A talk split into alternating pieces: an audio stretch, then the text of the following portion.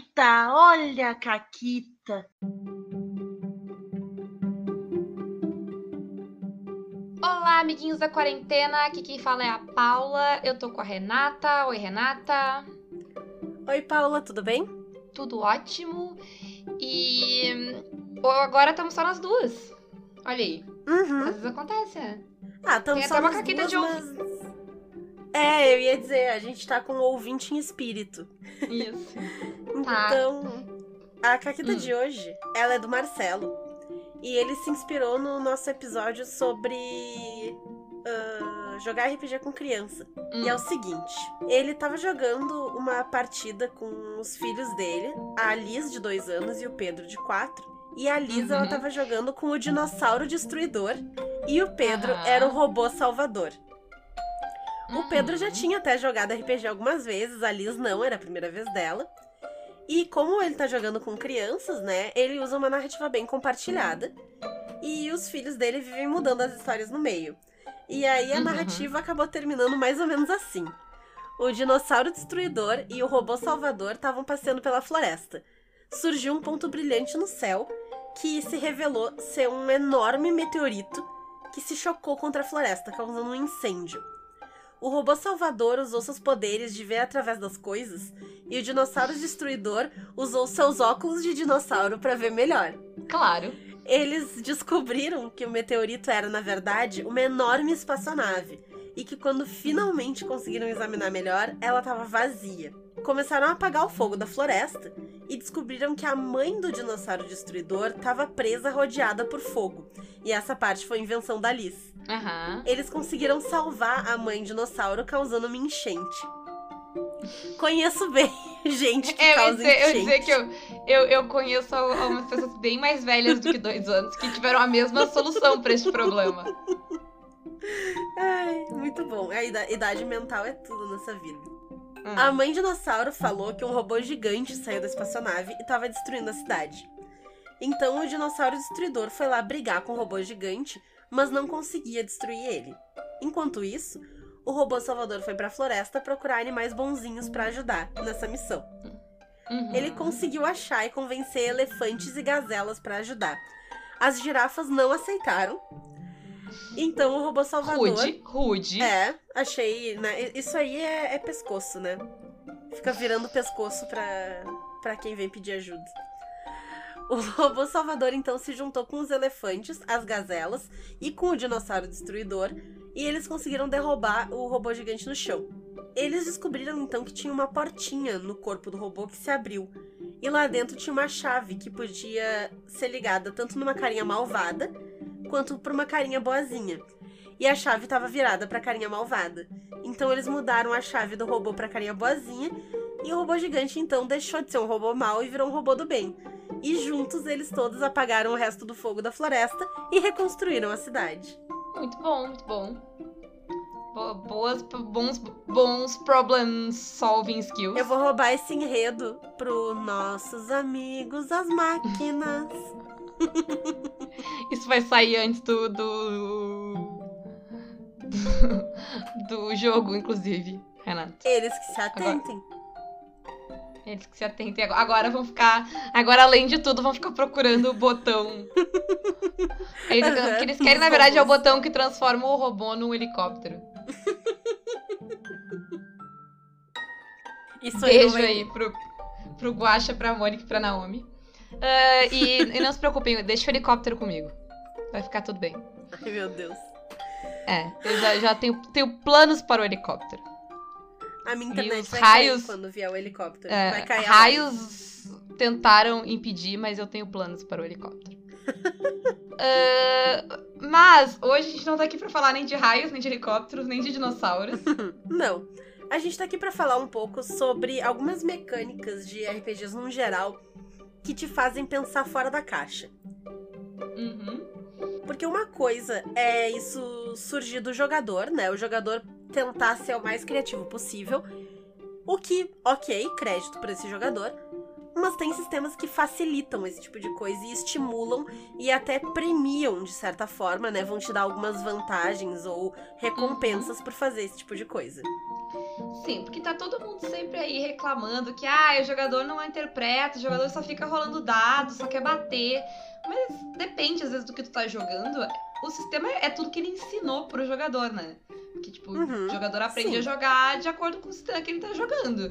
Se, o sistema tá premiando ele só pra pegar a arma e bater, ah, talvez é por isso que ele só faça isso. Porque é o que vai dar mais dano, é o que vai ser mais eficiente, é o que vai, ah, né, completar o que quer que seja a missão do, do jogador. E aí Uhum. tem sistemas que vão justamente fazer o contrário e a gente acha muito legais esse sistema. E hoje a gente tá dando XP pra eles aí de. Parabéns. Sim. a primeira coisa, eu acho, a, a coisa mais simples que, que, que se vê, que pode fazer isso é sistemas que têm movimentos de encerrar a sessão. Porque o jeito mais fácil que tu tem de premiar um jogador pra fazer. pra reforçar o tipo de, de, de jogo que tu acha legal pra tua mesa é dar XP pra ele, né? E claro, tu pode dar XP pro teu jogador por coisas legais que ele faz em qualquer sistema, Renata? Poder, tu pode. Mas, assim, dependendo do sistema, tu vai talvez desbalancear a tua mesa, em primeiro lugar. Porque se é um sistema em que tem uma grande diferença entre um personagem de nível 1 e um personagem de nível 2, tu ter diferença no XP que tu dá não vai ser uma coisa boa. Porque a mesa vai ficar estranha, vai ter alguém que vai ser mega forte e alguém que vai ser mega fraco. Outra coisa também que a gente não acha muito legal é o mestre, né, o narrador, ter esse poder arbitrário de decidir quem vai ganhar XP ou não.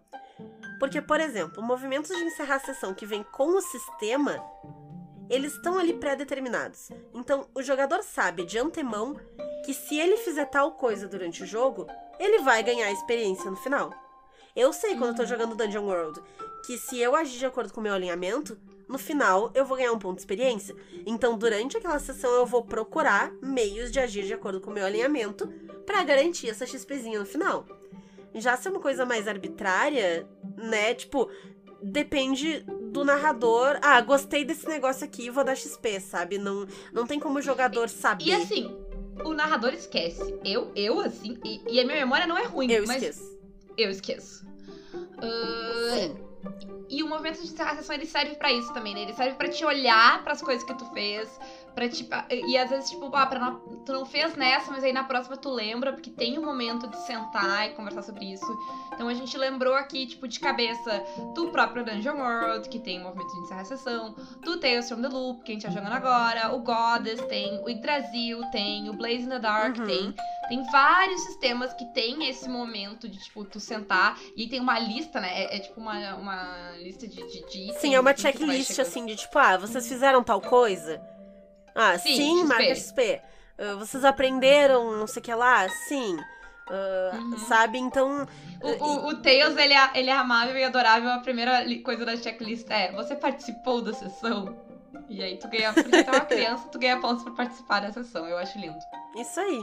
Mas, né, mas até essa pergunta, né? Porque, sei lá, tu tá ganhando XP pra participar, participar da sessão. Então, se talvez tu tenha um jogador que participar menos, a próxima vez tu fica tipo, não, eu tô ganhando XP pra participar da sessão, eu posso fazer mais do que isso. Sim. É, tem, é, é, é a mesma função daquela medalha de participação que tu ganhava em eventos do colégio? É, mas funciona. Sim. Dentro desse movimento de, de encerrar a sessão, eh, tem alguns sistemas que trazem também o, a questão dos vínculos, que a gente acha muito legal, né? O Tails tem isso, né? E a gente Uhum. tava falando antes, quando a gente fez a pauta, de como isso gera coisas legais. Sim. No, no Tails, o que acontece é que tu tem dois tipos de vínculo, basicamente. Um deles é o teu âncora, né? Que vai ser uma pessoa que te dá estabilidade. E tu vai ter os vínculos que tu tem com outros personagens, tanto os jogadores da mesa quanto os NPCs que vocês criam. Uhum. E isso vai gerar. ah, o, o âncora gera um roleplay obrigatório, digamos assim. Porque se tu tá com as É, condições, obrigatório né? não é, mas é complicado não fazer. Exato. Se tu tá com as condições lá, se tu te fudeu nas rolagens e te machucou, alguma coisa assim, tu tá rolando dados a menos. E ninguém quer tá rolando dados a menos. Né? E das duas, uma. Ou tu vai ter que fazer uma cena no QG com a galerinha, né? Em que tu vai ter que usar a- o teu relacionamento com os outros personagens. Ou tu vai ter que fazer uma cena com a tua âncora. E tu também vai estar usando, né, o, o relacionamento, esse vínculo, que vai criar coisas que talvez, se tu não precisasse usar, tu não fosse fazer. Uhum. E o outro sistema que a gente vai citar aqui é óbvio que é o Dungeon World. Por Um causa do Dungeon World. Dungeon World. Todos os nossos mesas de RPG começam com vínculos, mesmo que eles não tenham eh, necessariamente consequências mecânicas. A gente faz, eh, a gente criou como hábito esse momento Uhum. de criar vínculos com os personagens. É muito bom pra manter a mesa coesa. É, e não precisa necessariamente ser uma coisa boa, uma coisa, tipo, positiva de que vocês se amam, mas é é alguma coisa, né, prática e palpável de o que que linka esses personagens, por que que eles estão juntos, né? O que que conecta eles. Sim. E isso gera não só momentos legais, interpretações legais, ele gera cenas legais na história. Tipo, às vezes ele vai virar um enredo à parte, né? Uhum. A gente tem uma história da nossa vez de Dungeon World que ele, ele gerou um- uma cena inteira, uma cena grande, que levou, sei lá, uns 40 minutos, talvez, pra resolver. ah, que foi uma grande DR entre Sim. quase todo mundo que estava na mesa. Ou todo mundo. Eu não lembro se o Felipe, acho que tava só nós três nesse Sim, momento. o, acho que o foi todo Felipe mundo. já, já tinha ido pro Beleléu lá com o balão dele. Então, a gente tava jogando eu, a Renata e a Sara. Eu tava jogando, como eu já falei várias vezes aqui, com a minha caçadora de monstros, a Gary. Eu era a Iena, a bruxa esposa. Isso, minha esposa. E a Sarah é uma vampira que o, o, o esquema dela com a Gary é que a Gary fica meio de olho nela, né? Porque vai que ela comete um erro de agir como um vampiro monstruoso. E aí ela vai É, ter que ser é eliminada. O meu vínculo, o meu vínculo com ela. Eu caço monstros. Eu- a gente concluiu, eu, né, eu concluí que ela não é um monstro porque ela age de forma ciente, ela, ela, ela, né, ela tem Ela é consciência, ela se racional. importa, ela raciocina, ela pode escolher não atacar as pessoas. Ela diferencia certo e errado. Isso. E aí a gente tem esse acordo de que ela não ataca as pessoas, eu não caço ela, e porque ela precisa de sangue ainda pra, pra se alimentar. Eh, só que a Gary eh, tem um, ela é, ela é um como caçadora de monstros, ela tem um sangue mutante. E basicamente ela regenera. Estilo Wolverine mesmo. Uhum. E Sim. aí o que eu faço é eu dou o meu sangue pra ela Se alimentar. se alimentar. Porque eu posso tomar esse dano e me recuperar depois. Não é um problema pra mim, não vai fazer falta pra mim. Né? Mas é um problema É. pro casamento. Então, e, e aí é, foi legal porque essa DR ela foi um flashback. Porque, Uhum. tipo, a Renata, a Renata se deu conta que, era, que esse era o esquema, a Renata ficou tipo, não, a, a, a Iana teria tido problema com isso. Aí a gente fez, tipo, um flashback de, tipo, quando esse negócio começou Uhum. pra resolver essa treta. Sim. Por quê? Porque a, a, qual, era, qual é o posicionamento da Iana em relação a isso? Bom, ela, ela tem duas coisas. Uma que é o vínculo dela com a Gary, que a vida da Gary é acima de todas as outras coisas. Então ela não gosta, né? Porque vai que essa vampira maluca se descontrola e resolve beber todo o sangue e, e tenta matar a Gary ali. Ela não gosta disso aí. E a segunda coisa é que quem é essa vampira pra ficar metendo a mão, a boca, os dentes na esposa dela? Ridículo, Uhum. né? Nesse caso, elas são monogâmicas, relacionamento fechado. Então não tem, não tem essas putaria aí. É, e a Iana é braba. A Iana é Ah, braba. E aí ficou, tipo, muito tempo de eu tentando explicar que, tipo, não tem outro jeito. Tipo, eu não vou deixar ela se alimentar de pessoas. Entendeu? E aí a gente tava nessa e ela, tipo, ah, mas, né, mas tem que achar outro jeito. E aí, e aí foi, foi, foi. O que, que a gente concluiu, Renata? Qual foi a solução final dessa história? Que. Que a Iana vai estar junto quando acontece. Não, mas não foi só isso. Tu tira o sangue. A gente fez um negócio. Ah, isso, é verdade. Sim, eu, eu extraio o sangue e aí, tipo, toma de canudinho aí. De fuder. Isso. Mas foi, tipo, uma cena muito legal. Eu mirando a cara do Fred sorrindo de eu não preciso preparar nada pra essa mesa, porque isso não é nada. Tipo, isso não tava em, forma alguma nos planos possíveis problemas Não. que a gente podia enfrentar naquele dia. Mas foi toda uma história, né, baseada nisso. E surgiu totalmente dos vínculos. É, exato, porque os vínculos criam um- uma certa história entre os personagens, né? E, e gera coisas na narrativa, gera ações diferentes do teu personagem, problemas diferentes que não tinham, então move a narrativa de um jeito interessante, né? Sim. Ah, a- e como a Paula falou, a gente tem adotado isso dos vínculos para outros sistemas.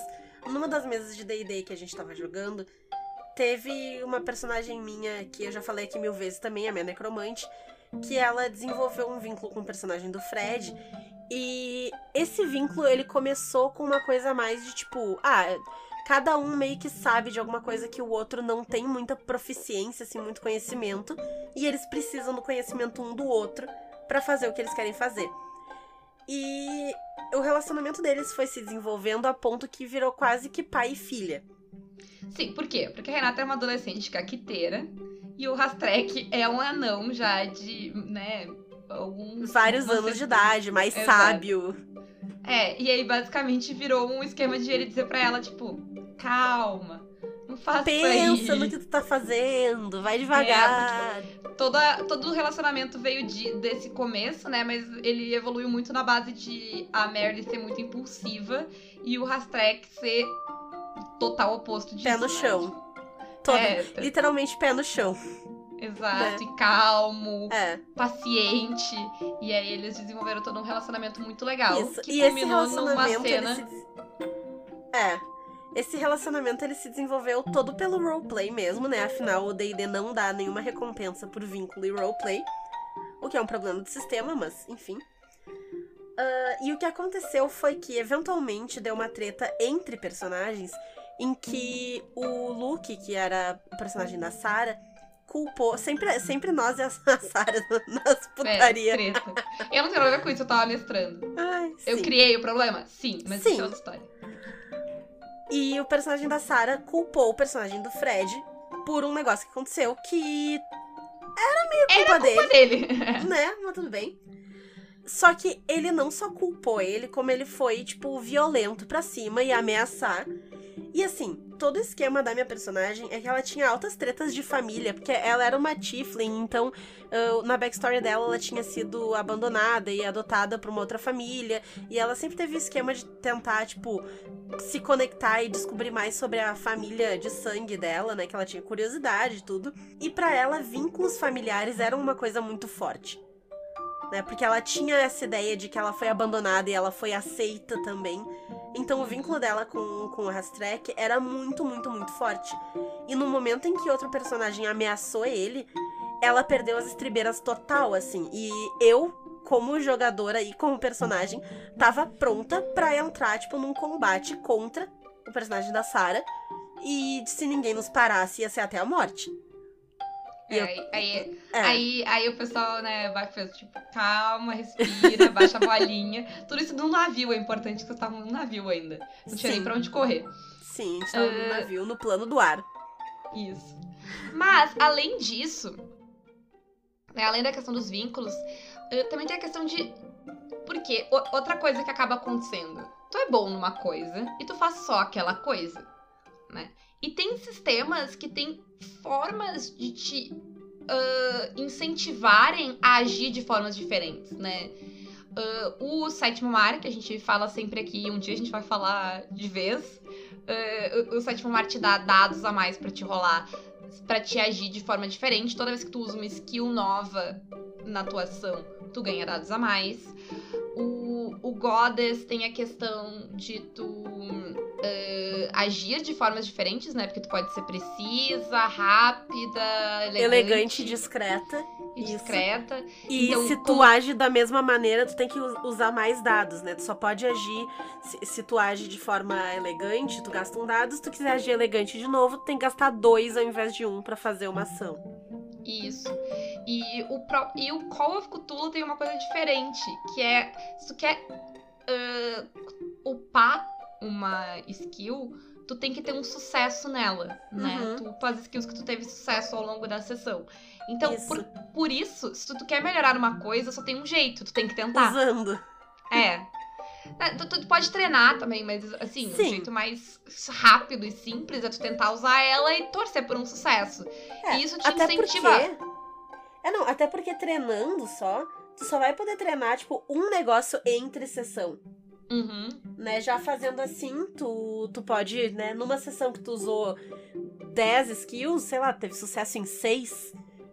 É, né? Isso te incentiva a tentar coisas que tu não é tão boa pra tentar melhorar e talvez tentar mais de uma vez, porque tu vai- talvez Uhum. tu vai precisar mais de uma vez até tu conseguir o sucesso. Sim. Então é aquela coisa que, sei lá, tu tentou cinco vezes e falhou quatro e se ferrou, mas uma vez tu conseguiu e aí tu vai conseguir melhorar aquilo. Então ele te incentiva, né, a, a tentar. Que é, é é uma coisa bem importante pro, pro RPG, né? O Goddess, Sim. que a gente falou agora há pouquinho, ele além de tudo isso tem os dados do destino de heroína, né, Renata? Uhum. E assim, o esquema do destino de heroína é que eles são características que tu tem tanto pela tua ficha, né? Então, se tu for piloto, tu vai ter duas características do piloto e outras três que vêm com os karmas que tu escolhe, né? Que quem ouviu o programa do Goda sabe que a gente tá falando, mas são algumas características, tipo crença, o objetivo e o compromisso, que vão gerar também esses destinos de heroína, que são guias de interpretação que se tu fizer durante a sessão, tu vai ganhar um dado base a mais, o que é muita coisa num sistema como Godas, em que um dado representa uma ação, Uhum. né? Então, por exemplo, ah, se tu é estudiosa e tu apresenta a resposta pra um problema citando um livro ou um cientista, tu ganha um dado a mais pro restante das tuas rolagens durante essa sessão. É uma coisa totalmente do roleplay, porque tu não precisa citar um cientista de verdade, mas vai te, te incentivar a tentar agir desse jeito, o que cria coisas muito legais. Por exemplo, uma jogadora minha do Goddess, ela resolveu gastar três dados ao invés de dois pra poder agir de forma precisa duas vezes. Por quê? Porque ela só tinha dado de controle, que é o dado em que tu narra, mas pode ter tretas. E ela era pilota e ela não queria que desse ruim com o carro dela. Uhum. Então ela foi de maneira precisa pra que o carro não sofresse consequência. Podia ter outra consequência, mas não ia ser arranhar o carro, amassar o carro, porque pra ela o destino de arena dela é que o carro é, um, é para tratar como uma pessoa.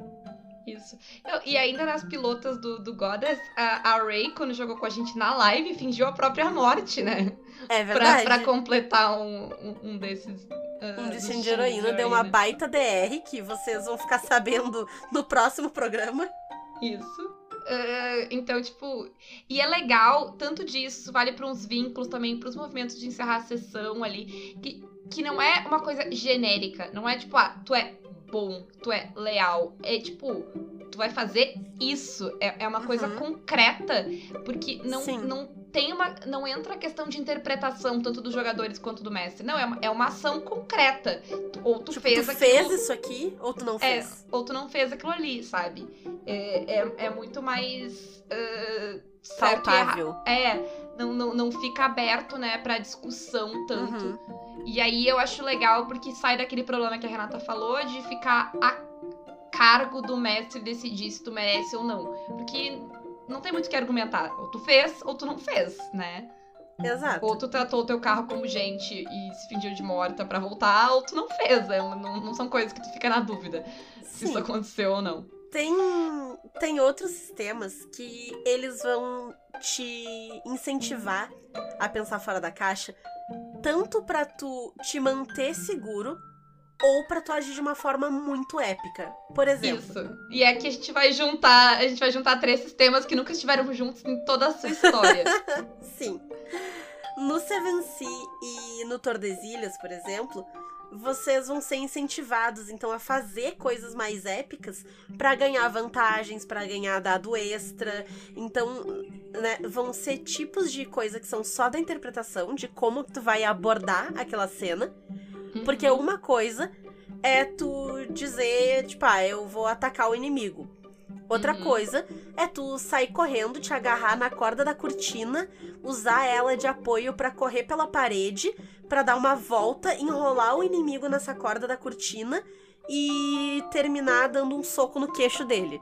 É, tanto Sabe? o Sétimo quanto o Tordesilhas, né?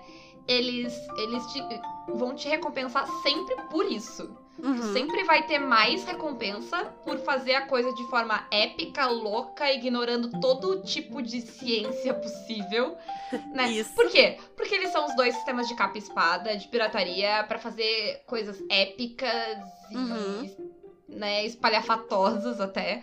Uh, e eles estão ali na mecânica te colocando não só o suporte, mas tipo, te empurrando para fazer o que ele espera Uhum. de ti. Por outro lado, Exatamente. Por outro lado, o Dungeon Crawl Classics, o DCC, ele te recompensa por tu tentar não rolar. Por tu Uhum. tentar criar soluções criativas para problemas que não dependem da rolagem. Por quê? No começo do DCC, nível zero, tu é um merda. Teus atributos são ruins. Tu é um bosta que tem dois, três pontos de vida. Um tapa, tu morreu. E às vezes não é nem questão de tapa. Às vezes, se tu olhar pra um espelho, tu falha num teste de, de vontade e o espelho vai te sugar e tu morreu, foi absorvido pelo espelho. Porque tu olhou pro espelho. Sabe? Então ele vai te recompensar com não rolagens se tu pensar, não, peraí. Como é que eu posso. Por exemplo, tá? Eu joguei uma aventura de DCC em que quando eu abri uma porta, do outro lado tinha umas estátuas com lanças apontadas pra mim. Tinha um dos personagens que já tinha morrido numa armadilha anterior. E eu olhei, bah, certo que essas estátuas, tipo, a gente conseguiu observar e tal que elas tinham engrenagens e tudo. Certo que elas vão jogar essas lanças em mim. Aí eu falei pro outro cara do grupo, ó, bota o cadáver nas minhas costas e eu vou rastejando pelo chão, usando o cadáver de, de, de escudo humano. E aí, tipo, beleza, botamos o cadáver nas minhas costas, rastejei, não deu outra. Quatro lanças, fu, fu, fu, fu, fu, nas minhas costas. Do, né, do cadáver, no caso, que segurou as lanças ali. E eu sobrevivi por causa disso. É, e assim, isso tá na, isso tá na mecânica, né? Uhum. Se o jogador der uma solução que resolva o problema de forma não que não que não gere risco, né? Ele Uhum. não precisa rolar dado. Isso vale também pra, sei lá, achar armadilhas. Se eu ativamente eu e Paula disser, eu vou olhar em tal lugar pra uma armadilha, eu não preciso rolar pra achar armadilha, porque eu estou dizendo que eu vou olhar ali.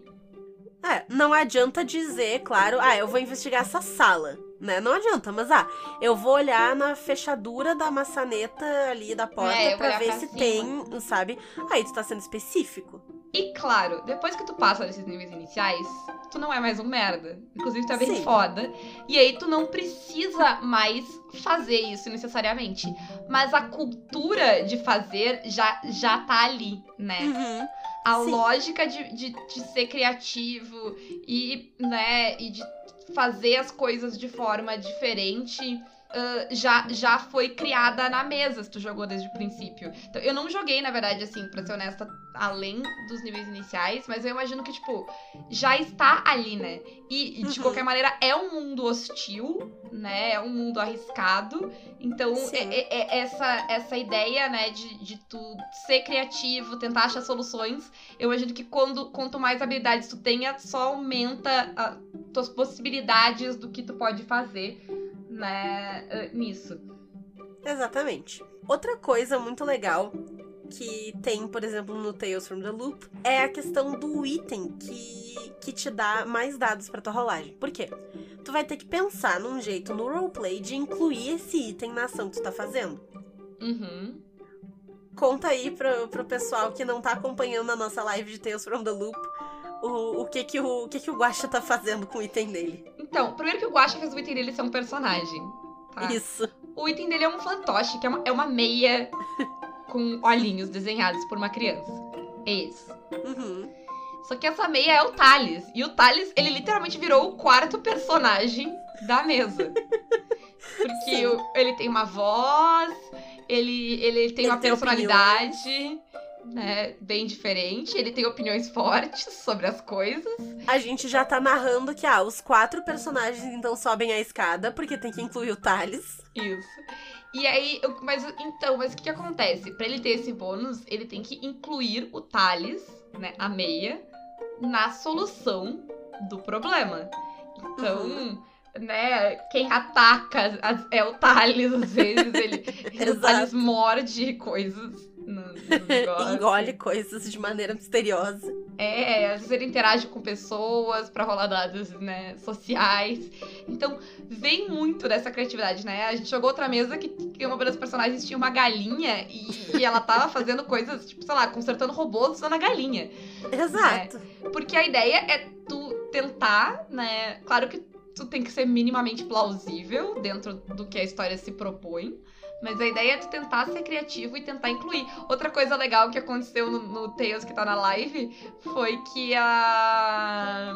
A Rob, a personagem da Mônica, tipo, Sim. a- bateu, tipo, destruiu robôs com as suas baquetas de, de baterista. Então, Sim. tipo, Cagou os robôs a pau com baqueta. com as baquetas como se estivesse tocando uma música, né? Então, tipo, Sim. isso tudo é, é, é muito é, legal, assim, e gera coisas bem legais. O mesmo vai valer para as condições também, né? Porque quando tu pega uma condição para conseguir passar num, num teste, tu tem que interpretar aquela condição em como tu conseguiu, né? Então, tipo, ah, Uhum. como que tu. Por, por que, que tu vai poder rolar de novo? Ah, eu vou me desgastar, porque eu tô muito cansado, eu vou ficar muito cansado, vou me esforçar ao máximo ali. Sabe? Eu vou ficar chateado porque eu falhei a primeira vez e eu sou bom nisso, não é pra eu falhar. Então, isso vai gerando coisas na interpretação, vai te obrigando a ser criativo e é sempre muito legal, né? Sim. Bom, além disso, ah, de novo falando do Sétimo Mar, gente, eu amo o Sétimo Mar, desculpa. Ah, mas o Sétimo Mar ele tem outras duas coisas legais. Um, que cada personagem ah, tem a sua própria história. Que é como, é como tu Sim. Ah, sobe o teu nível, inclusive. É um dos jeitos que tu sobe o teu nível. É completando as tuas histórias pessoais. É, por quê? Porque o, o narrador, a narradora, Ha, é a narradora. do- No no- a narradora do Sétimo Mar, ela vai criar uma história, claro, em que todos os personagens vão estar envolvidos nessa história. E cada passo dessa história que tu completa, tu vai ganhando experiência. Né? Quando a Uhum. história estiver completa, tu vai ganhar, se ela tinha quatro passos, quatro experiências, enfim.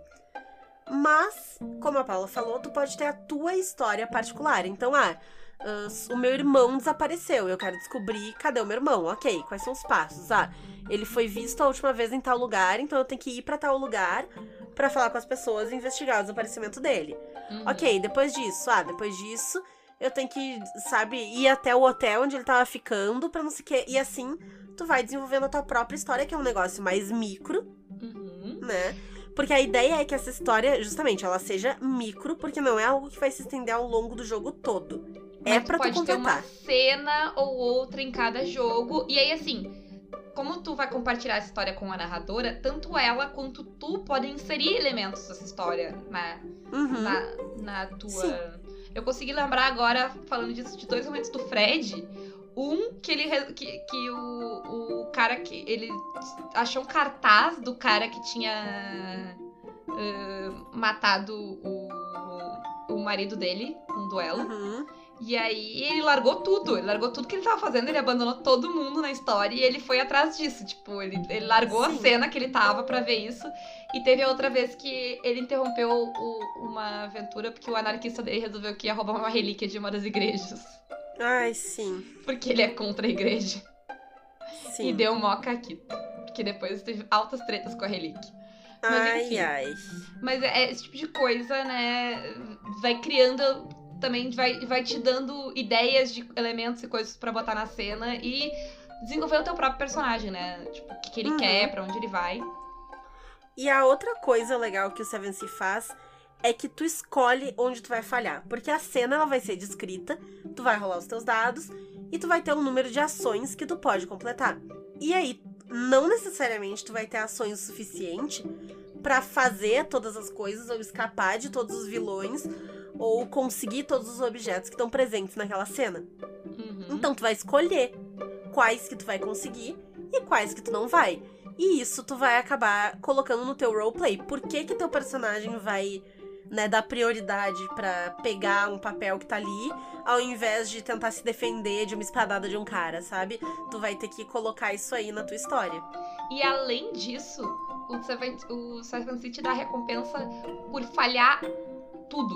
Se tu quiser dizer, eu vou ser um fracasso total e completo nessa cena, tu vai descrever isso e tu ganha bônus por isso. Que é uma coisa que eu não sei de nenhum Uhum. sistema que, que, que te recompense nesse nível, assim. E, tipo, é uma escolha tua. Não, não é que tu rolou mal o dado, não é nada. Tu, tu nem rola os dados, tu só decide. Uhum. Eu vou falhar. Porque E aí, tipo, vai ser narrativo por que que tu vai falhar, né? Uhum. É, é, é uma Sim. quebra do normal do RPG também, que eu acho muito legal. E além disso, é muito legal sempre quando o sistema permite que toda rolagem de dado mova a história de alguma forma. Seja ela um acerto, seja ela uma falha, né, Uhum. Renata? Se a ideia é o RPG não virar só, ah, eu vou rolar dado e fazer a mesma coisa toda vez, ah, é legal que qualquer rolagem de dado traga algo novo e diferente pra narrativa. Sim, quando a gente tava falando do Call of Cthulhu, a gente chegou a comentar um pouco disso, que mesmo que tu falhe no Call of Cthulhu, alguma coisa acontece. Não é tipo, ah, tu falhou e aí tu não tem informação, ou tu falhou e, na- tipo, literalmente nada acontece, não tem nenhuma consequência, nenhuma coisa positiva ou negativa. Não, tu falhou, ok, tu ainda vai achar um negócio, mas ele pode estar amaldiçoado, pode alguém te ver achando o negócio, sabe? Al- Alguma treta vai rolar e vai impulsionar a história. É, e, e a, a questão de tu poder insistir na rolagem, né, traz muita coisa também, porque tu Uhum. tá assumindo um risco pra, pra tentar de novo e isso vai, pode voltar pra ti, né, de forma Sim. a complicar ainda mais a, a Uhum. tua vida. E é muito que, tipo, existe muito a, a, a coisa do RPG de, tipo, ah, ah, eu nem precisei rolar. Ou, ou, tipo, ah, eu não precisei rolar dados. E, tipo, como se fosse algo incrível e magnífico. Porque como se rolar dados fosse ruim, rolar muitos dados fosse ruim. Uhum. Mas isso eu acho que vem muito de rolar dados virar só rolar dados. Porque se rolar dados Sim. movimenta a narrativa, rolar os dados nunca, nunca interrompe. Rolar os dados não deveria interromper a narrativa, né? Ele deveria fazer parte Porque da afinal, narrativa. se faz parte da mecânica do jogo, não é pra ele parar o jogo, né? Sim, é pra ele dar continuidade ao jogo. Uh, tem algo muito legal que rola tanto no, no Dungeon World quanto no Tales, é que como eles têm movimentos específicos, né? O, o, o Dungeon World tem os movimentos lá e, o, e as skills do, do Tales, elas têm uh, coisas específicas que elas vão te dar. E Uhum. tanto pro bem quanto pro mal, tá muito claro lá o que acontece, sabe? Então, por exemplo, se tu falhar Sim. uma rolagem de investigação do Tales from the Loop, tu vai ganhar uma informação falsa. Ou tu vai tirar uma conclusão falsa sobre o que tá acontecendo. Ou vai, tu vai conseguir a tua informação e vai ter uma complicação extra pra ti, né? Todos os nossos plots no Dungeon World vieram de falhas na nossa rolagem de empreender numa jornada perigosa Sim. absolutamente tudo que aconteceu com a gente no Dungeon World, na nossa mesa que a gente jogou com o Fred, veio de falhas disso aí. E a história, a, a história inteira foi Ai, movida por diabo. isso, assim. A gente foi falhando e foi gerando coisa, e a gente falhou de novo. Diabo. E foi crescendo, e o nosso ódio por Formans já tá num nível quase descontrolado. Forme um bom é forme um morto. Isso, e sabe, mas esse tipo de coisa na rolagem é muito legal quando o sistema consegue fazer, né? Sim. E era isso? Era isso! Gente, quem curte Caquitas, gostou de nos ouvir, segue lá. Os links estão tudo na descrição aí. Quem gosta extra e quer saber tudo que acontece no nosso grupo do Telegram, as nossas coisas extras do Instagram. E quem quiser jogar com a gente também, a gente tem um sistema de padrinhos dos nossos caquiteiros que podem jogar com a gente também. Então vão lá, tem que fechar essa mesa da Paula de caquiteiros. pra- Exato. Pra sair jogo já tem um jogador. Uhum. Vai sair jogo igual, mas quanto mais melhor. Sim, afinal de A contas. minha mesa já fechou. Afinal de contas é o Felipe, né, gente? Ele vai morrer. Eu preciso de outros jogadores pra poder continuar a história. Me ajudem. Exatamente. Se vocês ouviram hoje aqui, vocês conhecem outros sistemas que tem coisas legais como essa, fala pra gente. A gente tá sempre atrás de sistemas legais novos. Pode ser que seja um Uhum. sistema que a gente até conheça, a gente só não lembrou dele aqui. Sim. então conta pra gente que outras mecânicas vocês acham muito legal, né? E, E a gente vai atrás. isso, não, não prometemos pressa, mas Sim. um dia. Mas eventualmente a gente o chega lá. vai durar anos aí, vai durar mais que o mundo, dependendo da pandemia. Sim. então fiquem tranquilas. Né? A gente é imortal e a Renata não. Não tem problema. Uhum. E, É, e todo mundo sabe. Eu, eu, eu quero encerrar dizendo que todo mundo sabe que o que é imortal não morre no final. tá bom. Tchau, gente. Tchau!